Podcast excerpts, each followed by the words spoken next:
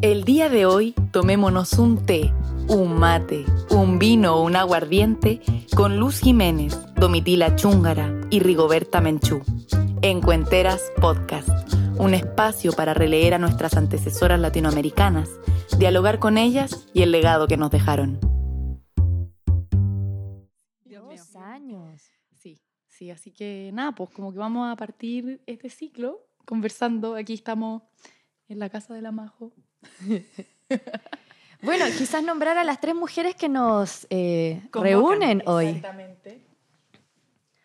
Y el nombre del ciclo, no sé si lo dijimos. Sí, ya lo dije. Rayos. Pero bueno, digámoslo de nuevo. Entonces, ¿Qué nuestro- tanto? Nuestro tercer ciclo sí.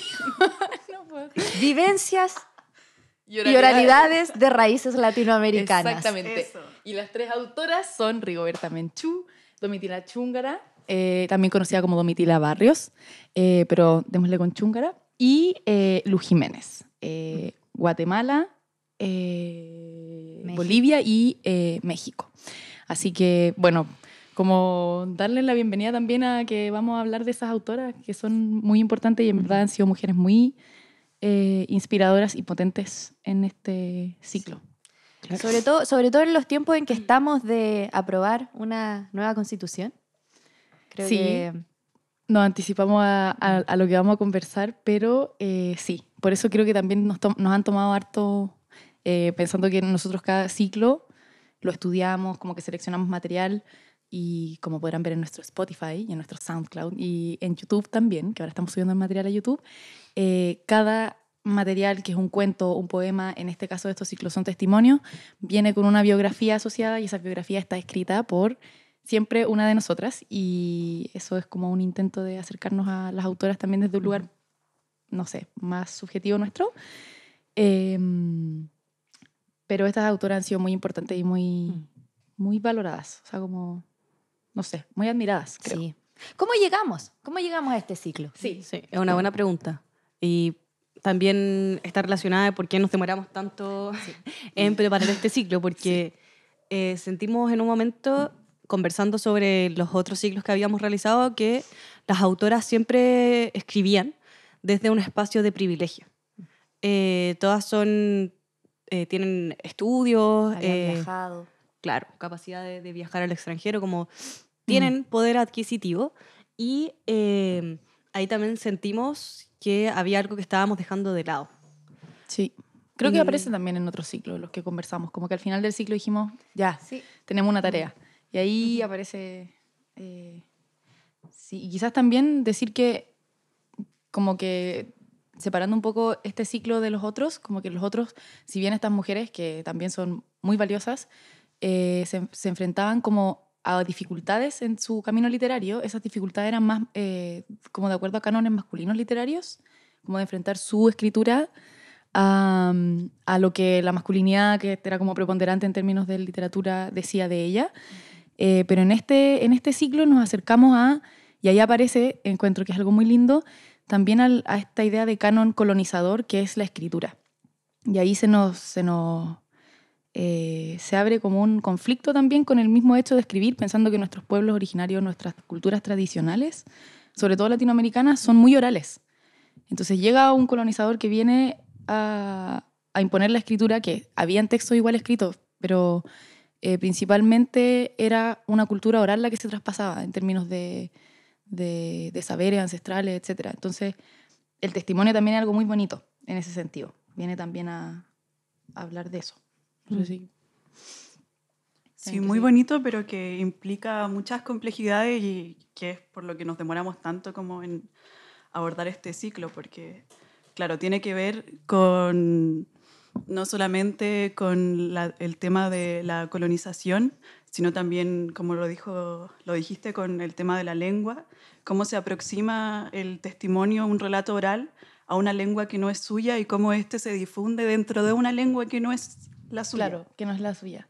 Sí, pues quizás también decir, eh, para quienes no han escuchado las biografías, bueno, les, invitamos a que lo hagan, eh, pero eh, tanto Luz, que ella es de México, eh, como Rigoberta, que es eh, guatemalteca, ellas tienen orígenes eh, ellas, ellas tienen orígenes indígenas.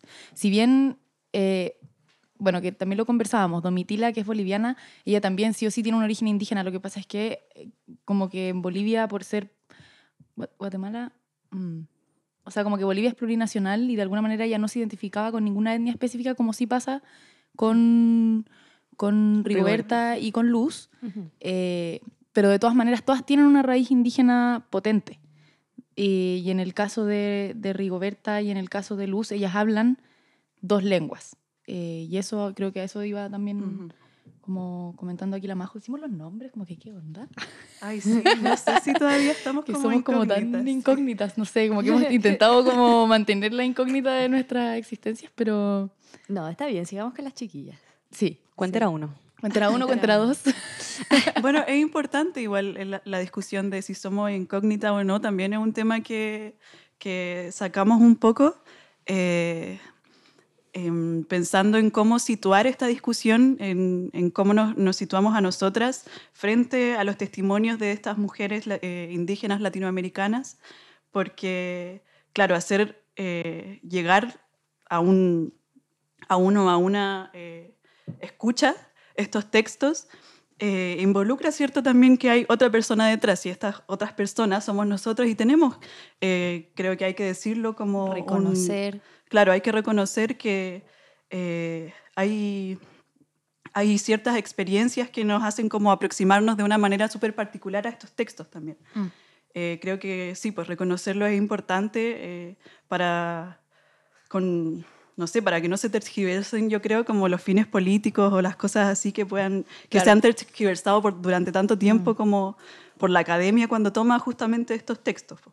Bueno, por una parte predominante de la academia, no quiero generalizar tampoco. Claro, es interesante también en ese sentido que nosotras, cuando también eh, pensamos en cómo abarcar este, este ciclo, lo hicimos a partir de dos libros Sí, que eso sí, sí. eh, llegaron a nosotras ya sea de forma como más eh, accidental o, o bueno, que también los buscamos y que también eh, vienen desde una, o, bueno, podrían ser también vistos como una visión académica, que fue uno que Sí. encontró Cuentera 4. Cuéntera cuatro. Claro, Vamos a en búsqueda, que- luego de que cerramos nuestra reunión por Zoom de, oye, ya, testimonios, eh, yo me puse a buscar en mi casa y encontré un libro que jamás en mi vida lo había visto y justo apareció un libro amarillo, como que fue una luz en el camino. Oh, me encanta. Eh, y de eh, testimonios en náhuatl de Luz Jiménez, eh, una de las autoras que, mm, que visitamos en este ciclo.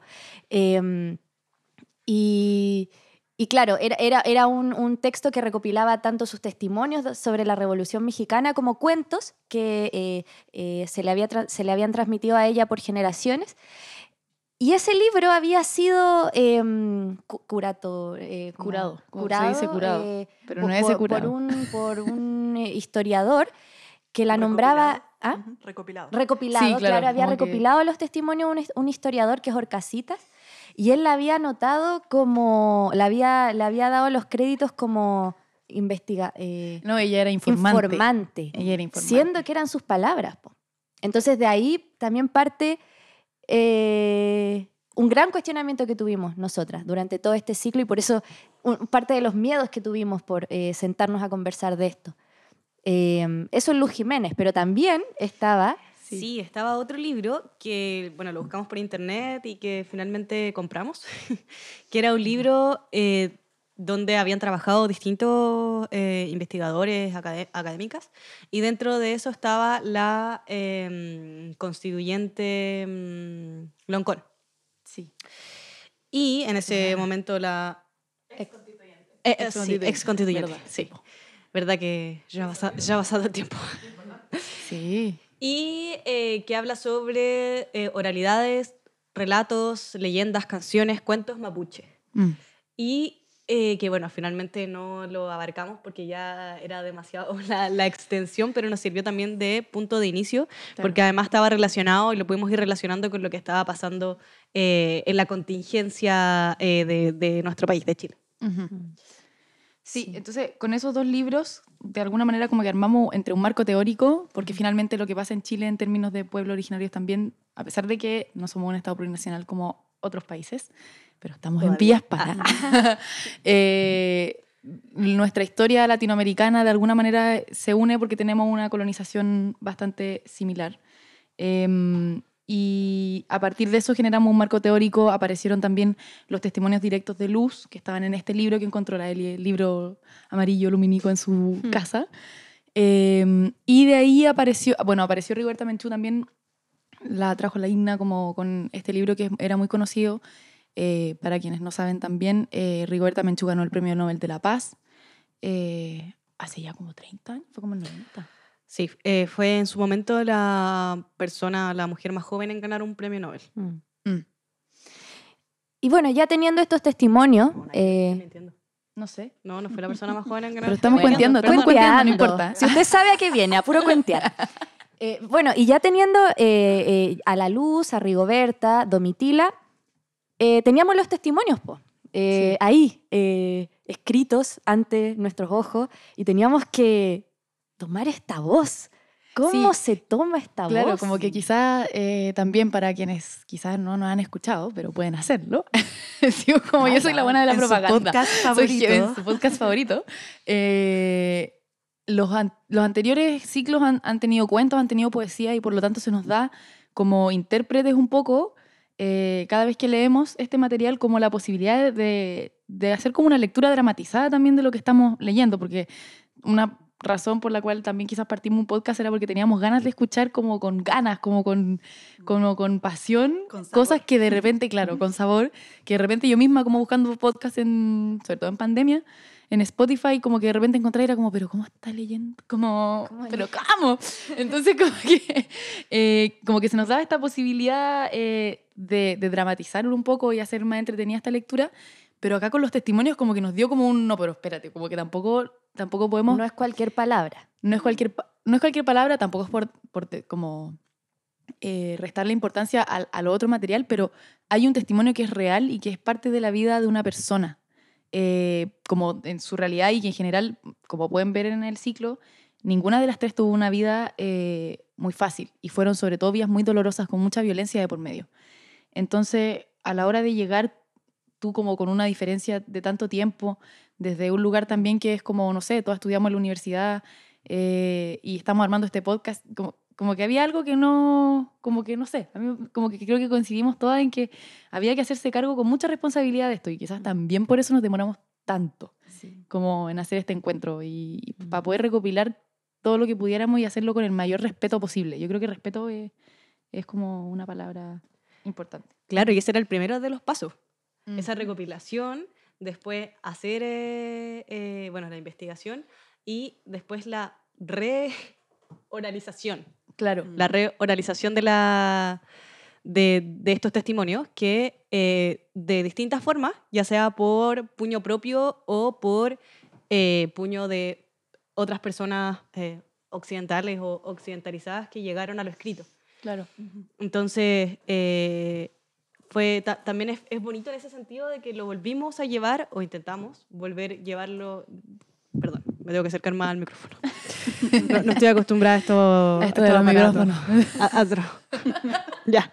Pero lo teníamos que volver a llevar al oral. Entonces, eso fue ya como un súper desafío. Sí, y sabéis que una cosa que también reflexionamos en algún momento era el, el podcast, como que ha tenido tanto, tanta llegada últimamente. Bueno, la pandemia se entiende, estábamos todos terrible, como muy solas, como en la casa lavando losa, Mm. escuchando gente, pero también responde a que culturalmente hay un origen que es oral, po. Entonces, la como- necesidad del- de Sí, hablar. es necesitamos bonito, es bonito, voz. sí. Que pensar que también rescatamos el testimonio y uno lo puede leer, pero es bonito que haya una plataforma donde se puede escuchar. Mm. Em, eso. No sé si pasamos a ver qué más tenemos por aquí, porque Yo, claramente... yo creo que es momento de la sorpresa. Ah, ya. Ah, ya, ok. Nos lanzamos con todo. Bueno, tenemos una sorpresa. Ah, pero había una reflexión de la Igna, como de su... que tenemos un ejemplarcillo muy lindo sí. hoy día. Que bueno, quizá comentar que eh, hablando de las tres autoras, para como terminar como hablando de ellas, eh, hay dos que son muy activistas y que es Domitila eh, y Rigoberta. Eh, Domitila, como podrán ver en su biografía, que es muy potente, ella estuvo mucho tiempo participando del comité de amas de casa, que para mí también encontrarme un comité de amas de casa es muy potente, sobre todo en un contexto minero, eh, que en general la mina es súper masculina y, como cuenta ella en su, en su biografía y en su testimonio, se puede ver que ella, ellas como que lucharon mucho por ese espacio y por, por ser legitimadas desde su voz de mujeres amas de casa. Y es bonito que se llame Comité de Amas de Casa también, como desde aquí yo lucho y tengo mucho conocimiento desde mi cocina porque tengo claro lo que falta, desde mi casa, que porque tengo claras las condiciones, como desde aquí yo hablo y busco como un lugar mejor, como que es muy bonito. Y ser parte de la lucha también. Sí, y, y con una radio también, ellas como que hablaban y bueno, ahí pueden ver más en el podcast, eh, en su podcast favorito. y también está Rigoberta que, bueno, como comentábamos, ya tiene un Nobel de la Paz, como que y eso también responde a que ella fue muy activista y, y movió mucho, y movió a mucha gente con su lucha, sobre todo por una dignidad de los pueblos originarios. Em, Y luz desde la imagen. y luz desde la imagen. Eh, A eso quería llegar. Así que no sé si... Claro, que también, si es que bien Luz no se proclama ella como activista, eh, tiene una labor que, o sea, ella tenía una labor dentro de un grupo artístico. Mm. Ella era como una... Era modelo. Modeló mucho tiempo Sí, para ellos. era modelo. Y después fue despreciada y fue abandonada y murió de eh, como sumida en la pobreza. Mm. Entonces también, eh, si bien ella no era activista, hay una forma de mm, como de utilización Mm. hacia su figura Sí. eh, y finalmente su, su trabajo eh, que no es ni remunerado Mm. en cierto momento, ni es Reconocido. reconocido. Entonces, ella también sufre mucha violencia eh, de, de género y por ser indígena. Claro, y quizás como para contextualizar eso que dicen de Luz, como ella no era modelo, o sea, pensemos hace mucho tiempo atrás también, pero ella no fue modelo como, fue modelo de fotografía, pero ella también fue pintada muchas veces por Siqueiros, ¿cómo se llama? Diego Rivera. Por Diego Rivera, y eso se enmarca en un proceso mexicano artístico que tiene mucho de la lucha obrera desde el arte. Entonces, Ujú. todos esos murales que están en la, ¿cómo se llama? La, la Universidad Autónoma, por Sí, ejemplo. en el Banco Central Es ella, ¿cachai? Es Eh, ella ahí. Entonces ella trabajó para esta gente que también tenía una lucha política. Mm. El afán de también encontrar el, el origen Mm. de, de todo. Y, y claro, como que quizá decir que es, como conectándolo con lo que decía la Igna, ella posó para estas personas y ella fue una imagen. Su imagen se ocupó Claro. como estandarte de lucha política, de lucha... eh, eh, Una como, figura más que sí, una ella fue una figura y finalmente no se le retribuye. Y eso es lo que yo creo que la Igna también comentaba, de que ella muere sumida en la pobreza y claramente Diego Rivera no se dio vuelta y dijo, hoy ¿qué será de la No, luz? pues se, se decía que era la cuando muere la modelo de Rivera. Mm. Claro, Mm. Y es tal el nivel de cero reconocimiento que eh, finalmente también sus mismos testimonios eh, no, no sale e- ella en, como en la portada, Mm, claro. sino que es la informante. claro. Es la informante. Y, y quizás también, eh, bueno, en uno de los textos que leíamos, ella más que informante, o sea, era informante de este antropólogo que la verdad no tengo el nombre acá, Orcasitas. Orcasitas. Eh, Te y- odiamos, Orcasita. Sí.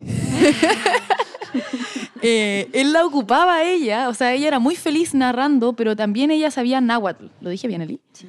Eh, entonces muchos estudiantes que estaban estudiando esa lengua iban y mientras ella hablaba con, este caballero Orcasitas y le narraba cosas, ellos aprovechaban de aprender esta lengua. Ella sabía eh, español y sabía náhuatl. Eh, y creo que quizás también hay reparar en la lengua que lo que tú me comentabas, lo que tú comentabas hace un, hace rato, Igna, como de, de que Rigoberta Menchú también aprendió español entendiendo. De hecho, aprendió español como a los 23 años. Era bastante más grande. De hecho, ella trabajó. Bueno, eh, Rigoberta es una, para quienes no han escuchado, em, no, uy, como que se me perdieron las palabras, pero bueno. Eh, ella. No, es que Recupérala, recupérala. ya, bueno, voy a ir por otro lado. Lo que pasa es que Rigoberta trabajó eh, mucho tiempo en eh, lugares de habla hispana, siendo esa no ser su, siendo esa no su lengua natal. Ah, estoy hablando como el pico. esa no era su lengua natal. Y fue a trabajar de donde sus amos que hablaban español, amos porque era prácticamente esclava, y eh, y ella todavía no sabía hablar. Y no aprendió y tuvo que, finalmente se dio cuenta de que una estrategia de lucha, tanto para eh, relacionarse con las otras etnias guatemaltecas, ella era quiché, eso era lo que se me había olvidado antes. y- Mm, sí, Maya Quiche, sí. ¿sí? Y eh, decide aprender español como esta herramienta, asumi- asumiendo también eh, una mm, occidentalización de sus conocimientos y de sus vivencias. Claro. Eh, finalmente ella sabe que está, finalmente lo ve como, mm, como un mal menor, por decirlo de alguna forma, para poder eh, abarcar a más personas y que la gente supiera que eh, en Guatemala estaban matando indígenas. Entonces también quizá ella tiene un conocimiento muy grande y como una conciencia muy grande a la hora de acceder a escribir este libro junto con la antropóloga, que tampoco tengo su nombre porque no lo tengo acá. La antropóloga que, con la que escribió este libro, me llamo, mi nombre es Rigoberta Menchú y así me nació la, la conciencia. Eh, ella aparte haciendo referencia a la problemática donde como que problematiza el rol de la educación estatal y la alfabetización como única forma de aprendizaje. Eso yo lo encuentro muy, muy bonito porque hay, hay mucho aprendizaje que es, es sensorial. No sé, aquí eh, hay dos chiquillas, o sea, como que la Majo y yo estudiamos estética, entonces también es como eh, esta idea de alfabetizar como única manera de entender la vida y de poder aprender conocimiento. eh, es importante y, y también aparecía que ella no abandona el relato oral y usa la escritura, así como también ocupó la lengua, como una técnica, como una herramienta para hacer denuncia, que finalmente es su activismo más grande, eh, para Guatemala y para toda Latinoamérica, que es como lo que siempre se destaca en su discurso del Nobel. Eh, entonces, eh, eso, eh, no sé si ahora ya alguien quiere decir algo o vamos a la sorpresa. Yo creo que ya no podemos evitarlo la más. sorpresa. La sorpresa. Ya, la sorpresa, ya. Es que este ciclo, aparte de que han aparecido cosas muy nuevas, como por ejemplo que estamos haciéndolo en vivo, que estamos subiendo cosas a YouTube, como que nosotras vamos como lenta en este, este mundo del podcast, como que no subimos cosas ni todas las semanas ni nada, pero siempre intentamos como ponerle mucho cariño y como darle cosas nuevas. Que estemos nerviosas no es nuevo, pero es la primera vez que ustedes lo saben. Sí, es primera vez que ustedes como que están tan aquí en este momento, como que lo están compartiendo con nosotras. Eh, pero eh, se nos ocurrió también como para dinamizar esta conversación, que ya es muy dinámica porque somos hartas, pero eh, para Porque dinamizar somos muy más- divertidas. Y somos súper entretenidas. Eh, Y también to- tomarla como con el peso que, que tiene. Sí, sí, y, y también dentro de, porque, bueno, todavía no llego a mi punto, perdón, gente que está escuchando, no he llegado al punto, pero el punto es que tuvimos, no es una invitada porque no está aquí presencialmente, pero sí tuvimos una conversación muy interesante con Jimena Vial. Eh, ella Conocida es... como Historia Dicta. Exactamente. Síganla, síganla. Arroba, arroba historia de Estoy puro dando jugo. Y, eh, ella es, eh, bueno, ella tiene un podcast también y también se mueve mucho en este mundo de las redes sociales y creemos que fue infinitamente, o sea, su trabajo es muy cercano por lo mismo, el podcast tiene esto como de, de cercanía a la gente, entre leerte un paper universitario y escuchar un podcast, creo que no hay por dónde perderse para cualquier persona, entonces... eh, como que nos ha gustado mucho su trabajo, ella postea como constantemente y accedió muy simpática y muy humilde también, tiene mucho saber y conoce muchas cosas y nos apañó mucho, así que también agradecerle como su intervención. es, es- es licenciada en historia. Y, Exacto. Tiene hartas cosas, ha estudiado mucho. Sí. eh, su- sus estudios se basan como en la, en la memoria, identidad eh, y construcción de relatos a través de museos, que nosotros encontramos el, el museo clave importante de nuestra conversación. Claro, sobre todo porque una, o sea, desde, desde muchas aristas en verdad, pero el museo es muy cuestionado también como un espacio muy elitista por una parte y por otro lado, no sé, pues si uno va como al Museo de Arte Precolombino y piensa en, en- en la magia de todos los objetos que están ahí, la magia estaba en su uso y ahí como que los veis como suspendidos en un espacio-tiempo que nunca pasa. Entonces, también es, es muy cuestionado el área del museo porque es cómo uno se acerca a este, a este material y, y el museo tiene que hacerse cargo de ser cercano, de ser dinámico también y de, y de darle... Claro. Voy a pasar a las preguntas que le hicimos. La Sí, primera po, le pregunta. hicimos tres preguntas, exactamente. Entonces vamos con las preguntas y, y yo voy a poner los audios porque esto fue a través de audios, entonces la vamos a escuchar también a ella y su voz. Y vamos a seguir como comentando un poquito. Claro. La primera pregunta estaba relacionada con el discurso y la academia. Y es la siguiente. Desde tu perspectiva, ¿crees que es posible dar voz desde la academia? ¿Se puede dar paso a una historia oprimida desde el discurso intelectual? ¿En algún punto puede llegar a ser como quitar el habla? Entonces, ¿crees tú que es posible abarcar el alejamiento intelectual? Cómo generar la alianza entre experiencia y palabra con cabida en el mundo intelectual. Son varias preguntas. súper patúas, la verdad. Le dijimos como son tres preguntas y le hicimos como cinco en cada una. Sí, pues que con la desesperación de, de no entender, ay, ¿cómo hacerlo? Fue como, toma. Sí, entonces, pero ella muy bacán, como que contestó, bueno, aquí voy con, con su, con- vamos a poner así directo, ustedes me dicen chiquilla, aquí tenemos un grupo de, de, de audio increíble. están Un cabras. aplauso virtual. Entonces, un aplauso también a las cabras que están ahí, ¿Cómo sería el aplauso virtual? ¿Cómo? como, Perdón. Música para sus oídos. eso. Eh, ustedes me dicen chiquilla si está, ¿cómo va? Voy. Ah, espérate, es que no estoy haciendo nada. Dos segundos. espérate un poco. Voy, voy, voy. Muchas gracias por estar aquí, quienes están. Sí, y quienes, oye, y no, no estamos tan mal. Nosotros dijimos un viernes en la tarde como Sí. que esto va a ser un paupérrimo y no, no ha sido tan malo. y quienes, gente, quienes escuchen a futuro también, muchas gracias. Les queremos mucho. Sí. Hola Carla, ya, como respuesta a la primera pregunta, eh, que me parece súper interesante, yo creo que sí es posible eh, formar una alianza desde la academia, que obviamente está posicionada eh, desde una plataforma o mirada occidental, a voces que no necesariamente vienen eh, desde Occidente, eh, que están más oprimidas eh, y que vienen de los márgenes. Pero eh, no es la academia preponderante ni la que ha tenido, por decirlo de alguna forma, más visibilidad. Eh, y en ese sentido yo creo que eh, hay un ejercicio académico que hacer y que todavía falta mucho por eh, avanzar, que es el activismo desde la academia.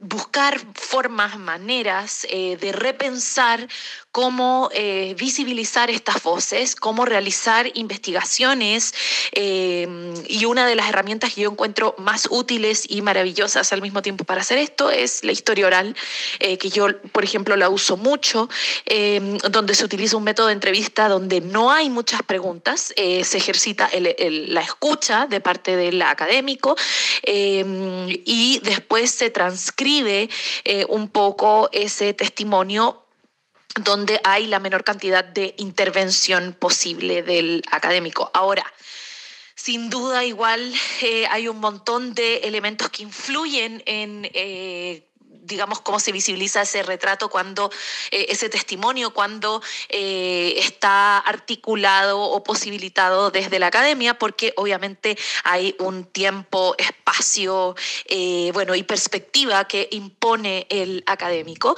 y yo cómo afronto eso develándolo.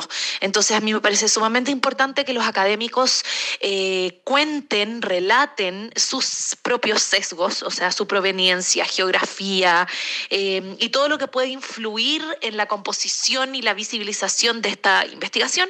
Y después se da paso a la otra voz, al relato, al testimonio que uno está eh, recuperando. Y de esa forma el lector eh, tiene un poco como es una lectura más honesta eh, eh, desde quién es el académico, cuál es el contexto en que se realiza la búsqueda eh, y la interpretación de este testimonio y el testimonio.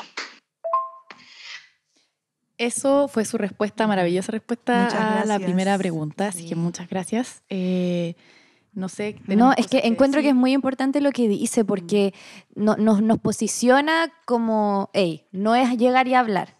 Mm, Hazte cargo de... No es llegar y escuchar tampoco. No es llegar y escuchar. Claro. Y es una labor que igual eh, creemos que también está pendiente, esa, ese activismo Claro, eh, en la universidad, en la academia. en la academia. sí. Sí, que es complejo.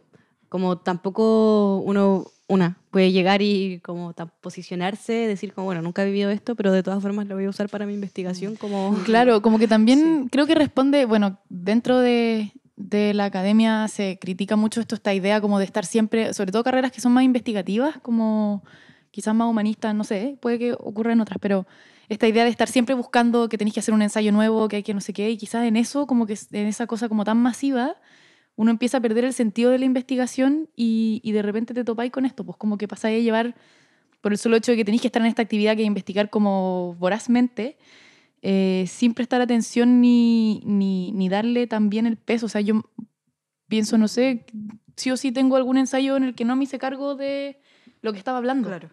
Y, y respondía a una, como, bueno, un proceso educacional también, pero eh, quizás como pensando en la academia, eh, es importante que hay un fin que es súper cerrado dentro de la academia y eso es lo que más se critica, eh, pero este act- activismo académico implica que hay que también salirse de la estructura que cada académica, académico tiene para poder involucrarse y que creo que en eso en algún momento lo conversamos de una manera mucho más porosa con quien un- con lo que uno está con lo que está investigando. Y eso implica eh, relacionarse más profundo que solamente una entrevista.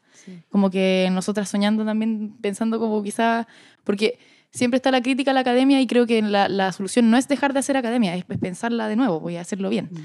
entonces, en ese sentido, eh, aparte de que la educación tiene mucho que trabajar, eh, quizás también pensar eso, el ejercicio investigativo es mucho más, tiene muchas más raíces hacia distintos lados que simplemente la entrevista, que eh, considero súper importante lo que decía Jimena en, el- en la respuesta de todas maneras.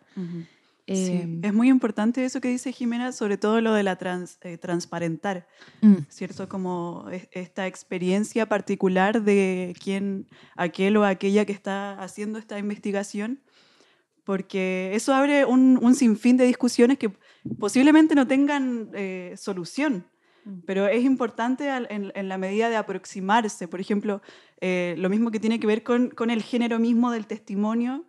Eh, ¿El testimonio ocurre por sí solo o el testimonio ocurre justamente porque hay un mediador que exige un Claro. relato otro?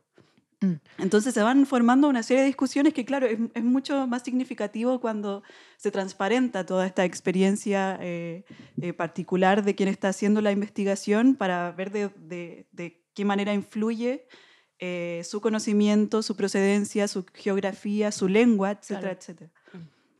También hay dos Mm. conceptos que la, la Majo había dicho que le parecían interesantes, que eran los de eh, herramienta y rescate. Sí, herramienta de rescate. No sé si quieres hablar un poco sobre eso. Sí, es que sí, es muy complejo porque yo creo que también va en, en, en ese grupo de cosas que no tiene solución, porque en qué medida eh, es una herramienta el testimonio. mm, Porque si nos ponemos en la posición de que el testimonio justamente aparece no por sí solo, sino cuando una otra edad también la exige, em, eso es un texto que, tiene, que se puede utilizar, ¿cierto?, con un fin particular. ¿Cuál es ese, es ese fin particular ahora?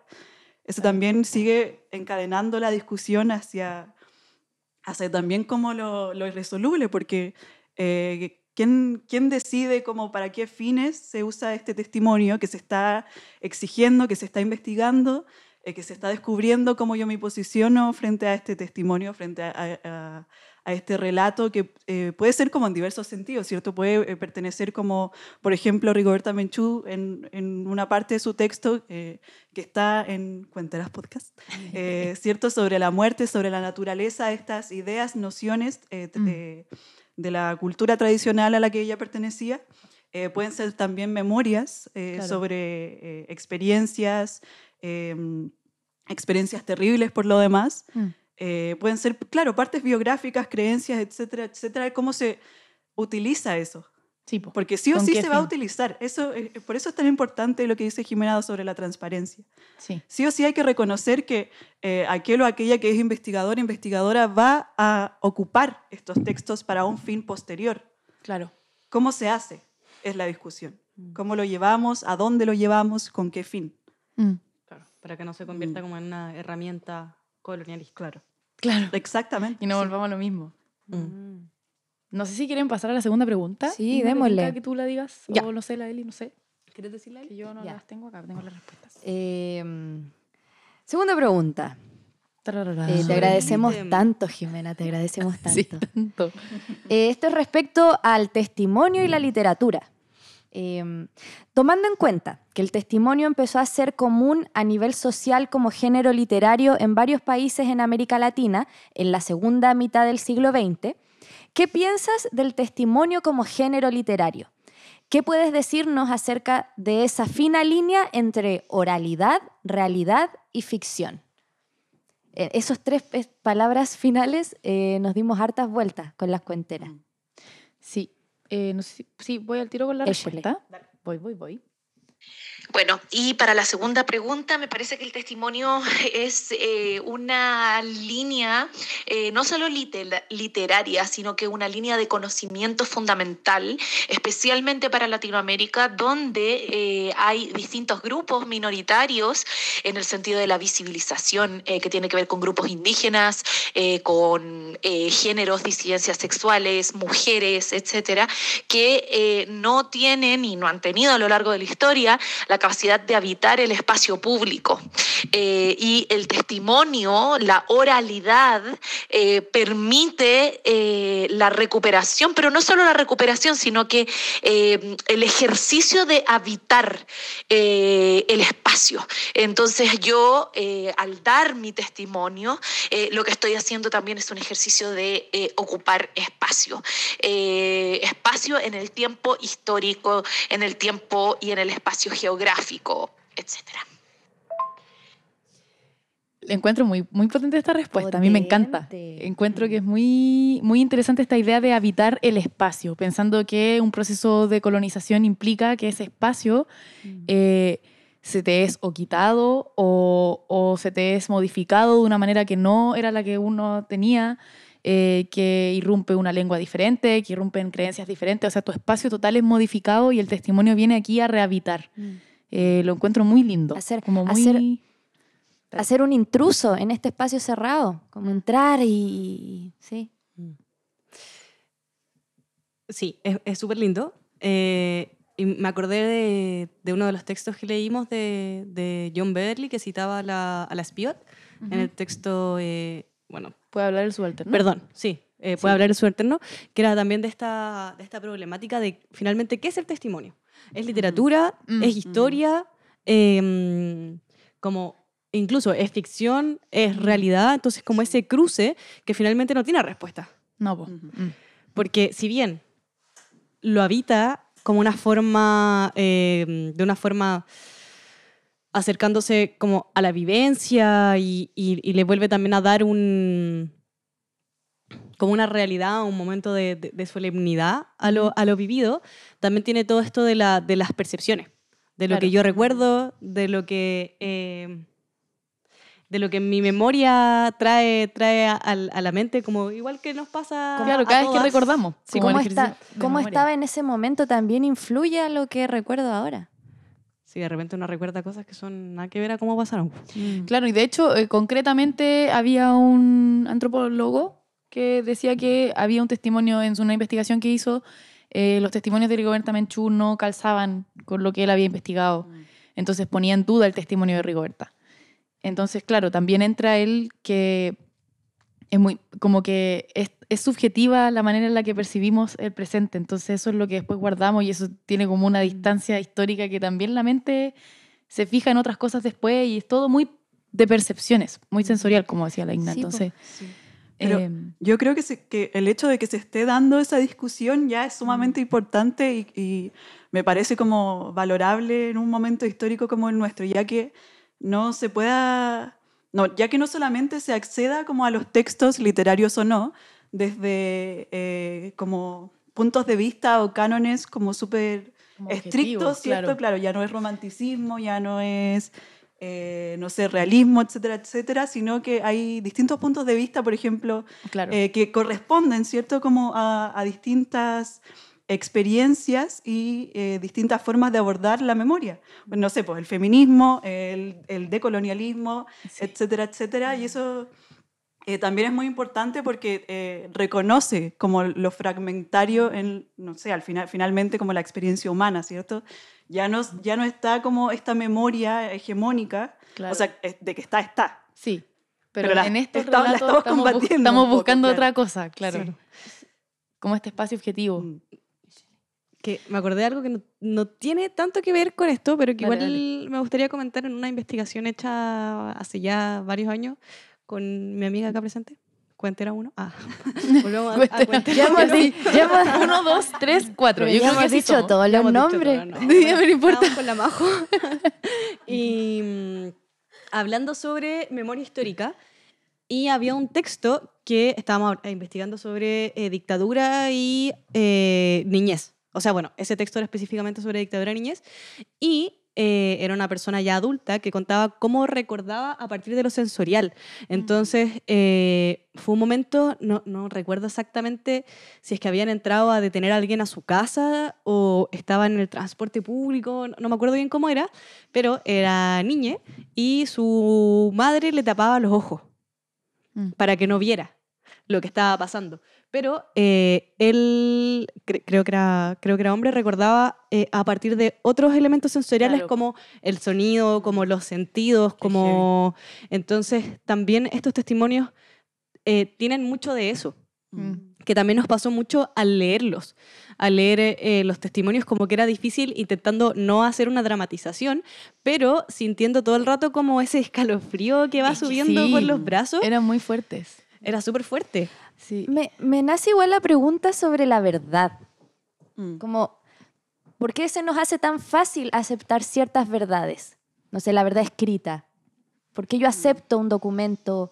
eh, La memoria no es una verdad, yo creo que habría que empezar por ahí, Sí, como ya. aceptar, y Como creo que es- una es, percepción claro, en un punto de eso es un vista. poco la ganada que si hay como algo que agradecerle como a estos tiempos de, no sé, como más media, globalización, etcétera, etcétera, es que podamos tener cercanía con, eh, insisto, como lo fragmentario que es la memoria, lo distinta que es. Mm. El hecho de que ahora puedan haber diferentes memorias y todas aquellas, esperemos que en algún futuro sean eh, exactamente todas, Mm. eh, precisamente todas, eh, puedan tener un espacio, ¿cierto? Que puedan ser habitadas. Mm. Porque la, la memoria yo creo que ju- justamente apuntando como a, a la percepción, a la sensibilidad, no tiene, no tiene que ser, eh, no se tiene que, con- eh, ¿cómo, se, ¿cómo se dice? Condecir, justamente como con una realidad específica. mm, Va, va a responder ciertamente a una realidad particular.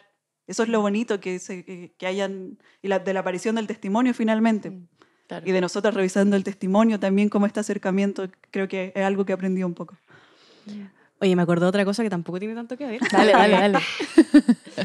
que eh, me acuerdo una vez, hace ya varios años atrás, no sé, eh, en pleno eh, en plena hora del feminismo, una vez conversando con distintas compañeras en una, en una asamblea, hablábamos de eso de la mm, de, de cómo es, bueno, como poniéndolo también en un caso que es bastante terrible, al igual que como todas las vivencias que leímos de estas autoras, Ujú. eh, de cómo es recordar un episodio de abuso, que también pasa algo similar, que es como muy fragmentario y que eh, finalmente está tan cuestionado que muchas personas se llegan a, a preguntar como, ¿esto pasó? ¿Realmente pasó así? Claro. Como a incluso a poner en duda nuestras propias memorias, Mm, sí, po. que, que es como, bueno, eh, no sé si lo mencionamos antes a tanto detalle, pero eh, en el testimonio de Rigoberta eh, hay una, en, en este, en este libro hay una parte muy terrible en la que habla sobre el asesinato de uno de sus hermanos. Mm. Ella, bueno, varios de sus hermanos fallecieron, eh, ya sea por desnutrición o por a manos de, de, de las fuerzas del terrorismo de Estado, finalmente. Y ella cuenta, eh, como a lujo de detalles, eh, cómo, cómo fallece su hermano, quien había sido detenido eh, previamente por el, por el ejército.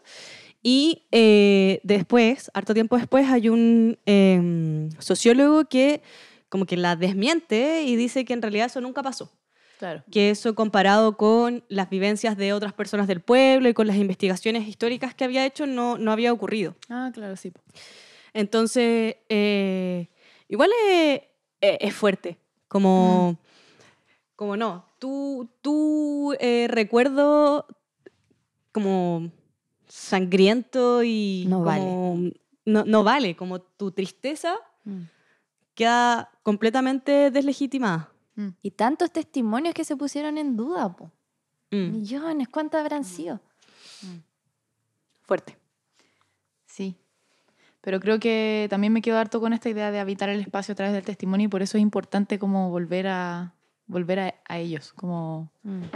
em, creo que sobre todo para la persona que entrega el testimonio eh, de, de su misma vivencia, como que es, es muy profundo el hecho de volver a recordar, de poner en palabras, de compartir eh, y traer a la actualidad algo que ocurrió en el pasado. Como que creo que también es una cosa que, o sea, no sé, pienso en este típico dicho facho como no, porque seguimos hablando de la dictadura, como Ah, Como no la viviste. Claro, o, o por qué, por qué hay Qué que seguir rabia. recordando esta, como ya pasó, como, como es un habitar el espacio, como que hay que seguir haciéndolo eternamente, Sí. ¿cachai? Es como un rito. Miremos hacia adelante. Claro, como miremos hacia adelante, ¿cachai? Como, Pero si no se ha reparado nada para Claro, atrás. entonces, entonces es necesario volver Sí. a contar, es necesario, ¿cachai? Creo que, creo que lo que estáis diciendo se relaciona mucho con la pregunta que viene.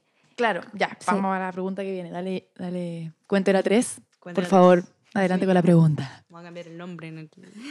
cuéntera tres. Nada tener Isra en el, en el registro civil. Oye, sí, vamos con la... Sí. Ya, sí. Eh, el tercer punto sería relacionado con el espacio del museo y la oralidad. Y la pregunta es la siguiente. Sabemos que dentro de tu área de investigación está la construcción de relatos a través de museos. Entonces, ¿cómo crees que el espacio de museo puede hacerse cargo, o más bien acoger el testimonio oral y construir este relato? En el caso de que estas, de que estas mujeres, en el caso de estas mujeres, es el de las y los oprimidas por la conquista, desde, la mate- desde las materialidades que se despliegan dentro de su exposición.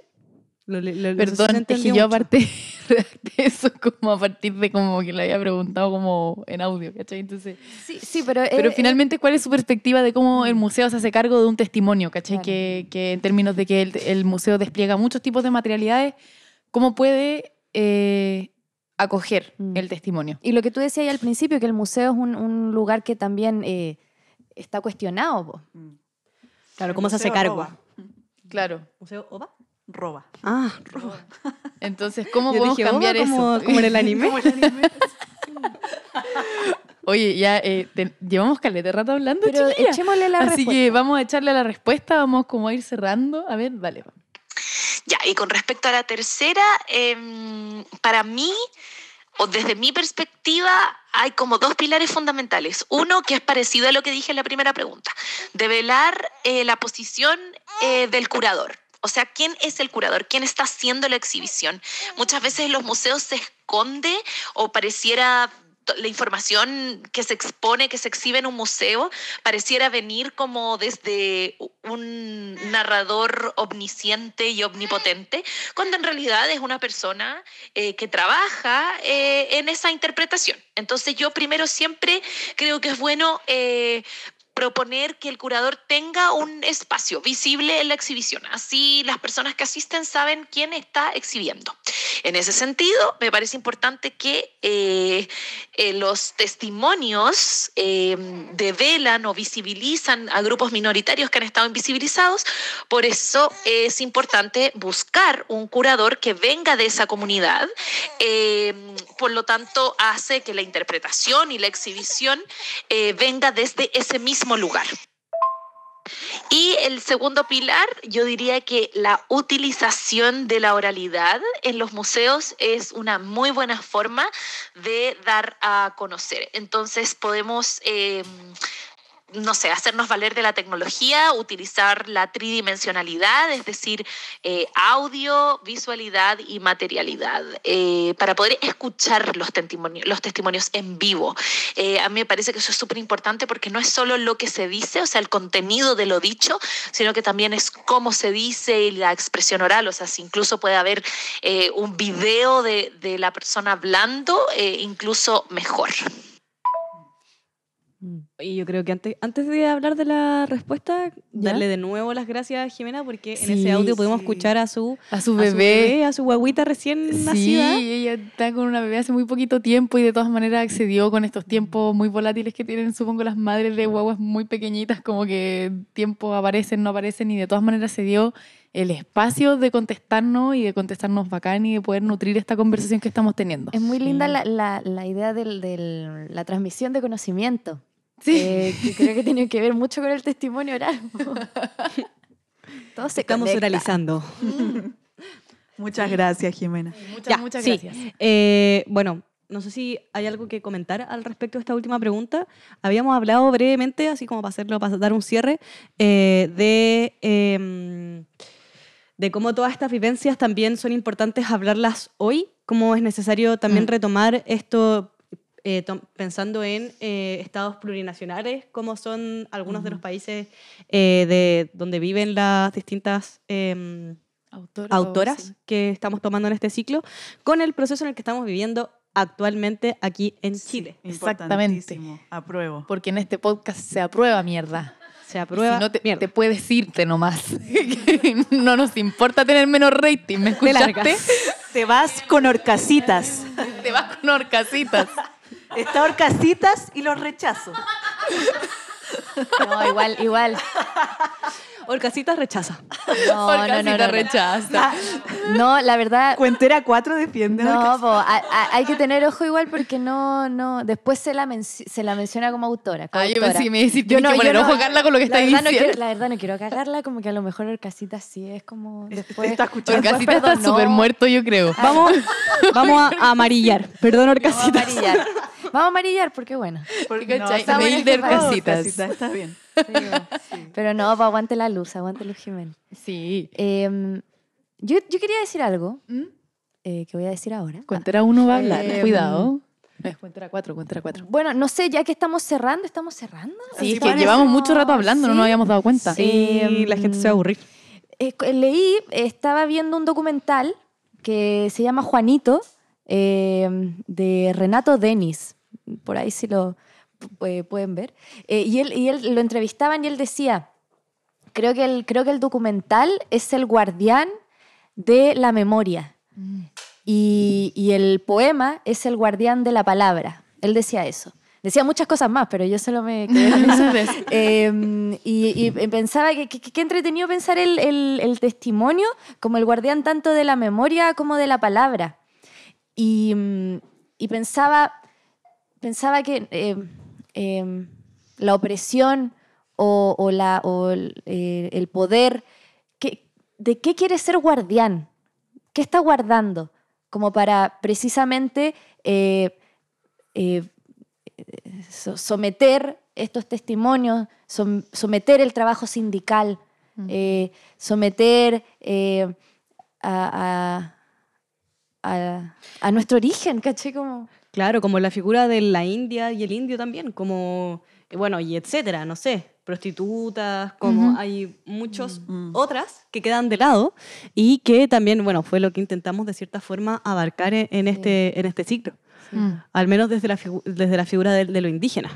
Sí, y que decía Jimena, como en algún momento, minorías por el hecho de la visibilización, pero ahí nos damos cuenta que no son minorías, que son muchas. Entonces, eh, es la visibilización la que nos intenta dar a entender que son como los menos, pero la verdad es que no. Eh, y sobre eso que decía Yeli, sobre, ser, sobre el guardián de, eh, siento que el testimonio guarda una herida, weón. Como que también veía un documental la otra vez, sobre todo este tipo de testimonios, creo yo, como que son tan duros y, y reflejan procesos tan complicados. Eh, también veía un documental que se llama Cinco Cámaras Rotas. Es de otro lugar del mundo porque tiene que ver con el conflicto Palestina-Israel. Eh, pero finalmente es un una persona, un hombre palestino que él tiene muchas cámaras y va grabando cómo les van quitando terreno paulatinamente y los terminan echando de su casa. Y sus cámaras se van rompiendo porque en algún momento algún militar se la rompe. Entonces tú veis como el proceso de la cámara grabando y se rompe. Y aparece la segunda. Wow. Y el proceso y qué sé yo. Y él va narrando también, hace un, un, un acto testimonial también, porque su documental es un testimonio. Eh, y en algún momento él dice eso, como en el momento en que eh, dejamos de, como en el momento en que olvidamos la herida y no la sanamos, esa herida nunca va a ocurrir, como nunca va a tener un proceso hasta llegar a ser costra o lo que sea que pueda hacer. Entonces hay que, y creo que su, su, como la noción era hacia el testimonio, hay que volver, agarrar y decir, Mm. para que no se nos olvide. Sí. Y Oye, eso es bonito como para cerrar, ¿o ¿no? sí, es bonito para cerrar. Chile, Chile tiene costras no secas. Aún. Cicatrices que le dicen. A Sí, Chile po. le falta usar Cicatricure. no nos pagan por esto. Nadie nos auspicia. Nadie nos auspicia, así que no nos importa nada. Un, un- una- un aplauso para Jimena. sí, muchas gracias, Jimena. de historia, verdad, muchas, historia, muchas gracias. historia adicta, vaya a seguirla en Instagram. Un aplauso para la- para las tres autoras. Eh, Sí. por su- un aplauso a su lucha también. También a Cuentera 5 y 6. Cuenteras Déjale. 5 y 6, que están ahí las chiquillas, ellas son las cuenteras sonidistas músicas que hacen la maravillosa música que está detrás de cada podcast que ustedes Así escuchen. es. Así y si no lo han que- escuchado, de los que van a escuchar. Y, y cuando lo escuchen, separen la voz en algún momento y escuchen lo que está detrás, porque yo sé que uno lo hace, en una, en una la hace como en una Un completo. cosa completa, pero eh, hay también autoría de nosotras ahí, y son cuenteras cuenteras 5, 6, cuenteras 7, hay una séptima, eh, para que sepan que realmente le ponemos mucho bueno. Pues, que le ponemos Hay una cariño. octava de ellos, somos hartos. Sí, po. No sé, hay tantas no, y un saludo a las cuenteras que se tuvieron que restar en este momento. Porque pero nadie nos auspicia, chiquillos. pero-. Nadie, nadie, chiquilla, nadie nos auspicia. Chiquillos, la- las, tenemos, cuen- las cuenteras no somos minoría. tenemos que, pagar cuenta. Entonces hay gente que se va, pero son cuenteras en el corazón. Sí, Así po. que nada, pues vamos a dejar de dar jugo porque ya llevamos Em, caleta rato. Sí, muchas gracias por escucharnos. Sí. Nos, nos demoramos, pero volvemos. Así Sí. que queden atentes Sí. al cuarto. Sí, Somos como de procesos viene. lentos, pero le ponemos van, van. Un van. último aplauso virtual. Vamos todas. Vamos todas, vamos todas. Mucha- Adiós. Muchas gracias a quien escuchó. Muchísimas gracias. Gracias. Esto fue nuestro encuentro cuenteado. Te esperamos en el próximo ciclo de Cuenteras Podcast.